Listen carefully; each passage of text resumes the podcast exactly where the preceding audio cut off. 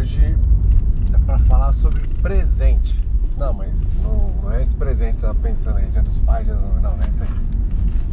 Presente é sobre estar presente.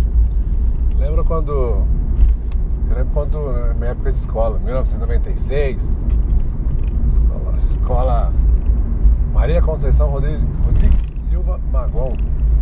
Daí a professora falava assim, número um, era uma menina que chamava Alessandra. A Alessandra falava, presente, professora, número dois, presente. Eu lembro que eu era o número 31. E eu lembro que tinha algumas pessoas que ficavam bagunçando, tipo, aquele povo que não presta atenção. E aí quando chamava o nome, alguém gritava, faltou. A professora ia pôr falta, alguém gritava, nossa, a professora, não, eu tô aqui, professora. Virava aquele rolo. Por quê? Porque a pessoa não estava prestando atenção, na verdade ela não estava presente pro que estava acontecendo no momento. Qual que é a resenha dessa história? Que, que eu percebo com essa história? O que, que os números percebem com essa história?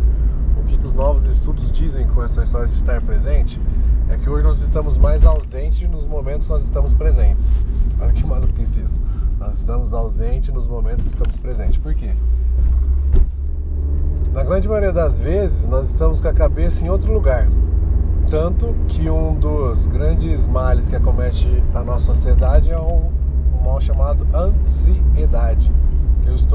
Ansiando, ou ansioso, esperando alguma coisa que não aconteceu, que há de acontecer.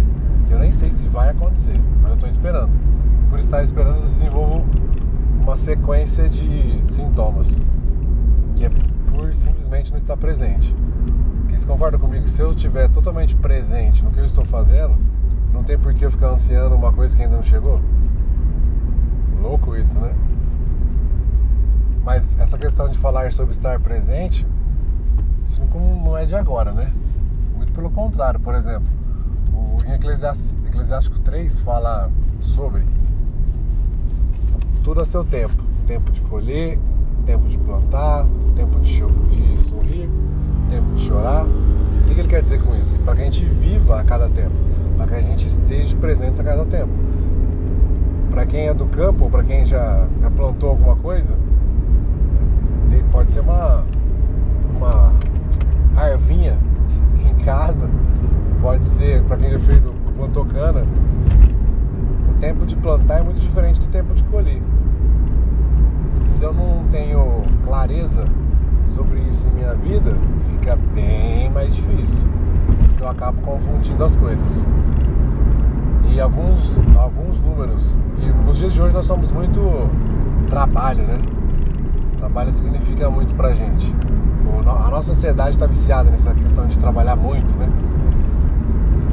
E aí alguns números falam o seguinte: para as pessoas que conseguem ter um foco maior para as pessoas que conseguem realmente estar presente no momento que elas estão trabalhando, e não no WhatsApp, não no Instagram, e não em estar tá se entretendo nesse momento, elas têm um aumento de produtividade na casa dos 50%. Isso mesmo. Simplesmente por estar presente. E estar presente quando a gente pensa em relação em relações, né? Amizade, relação marido e mulher, namorado namorado, noivo relação, relação pais e filhos, relação profissional, o estar presente é conseguir ouvir a pessoa. Só que o ouvir não quer, não quer dizer ouvir o que ela está falando. É ver movimentos, ver expressão, ver se a pessoa está com olhar de choro, com ombro de choro. Sabia que a pessoa chora com ombro? É, chora com ombro. Você vê uma pessoa com o ombro protuso, o ombro jogado para frente, barriguinha estufada para frente, olhar para baixo, significa que o corpo dela está chorando. Ela não está bem. Só que se eu estiver olhando para a tela do celular, eu não vou perceber isso. O máximo que vai acontecer é eu falar aham. O que é o aham? Eu falo assim, Ei, bom dia, tudo bem? Aham. Por quê? Porque eu não estou presente para o que está acontecendo. Eu estou presente para o mundo virtual. Estou presente para outra coisa que não aquilo que está acontecendo. Então a resenha é para que a gente fique presente e para que a gente consiga colher os frutos de estar presente, viver cada momento. Isso é fácil? Não é fácil. É possível treinar? É possível treinar. Então como que eu treino estar presente em todos os momentos da minha vida? Um dos exercícios que a ciência aponta hoje é uma coisa chamada meditação orientada sem cunho religioso. Mindfulness. Atenção plena. O que quer dizer isso? Durante o seu dia, você precisa separar pelo menos aí 15, 20, 30 minutos por dia. Nós já temos até aplicativos para você fazer isso, para te ajudar a fazer isso. Para você praticar atenção plena. Simplesmente não pensar em nada. Se concentrar em treinar seu cérebro, em focar e não pensar em nada. Entendeu? Aí está um dos grandes segredos para se obter sucesso em várias áreas, eu diria que em todas as áreas da nossa vida. O poder da concentração, criar um foco, criar um caminho e ir até ele, sem deixar que as coisas do lado uh, te distraia. Então esse, essa é a grande sacada, estar presente. E aí, lembra aquela brincadeira? Fala assim, oh, cavalo, cavalo branco passa na vida de todo mundo.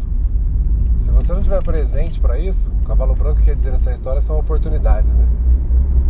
Aí algumas pessoas dizem assim, não, que passa uma vez só. Mentira, ele passa todo dia.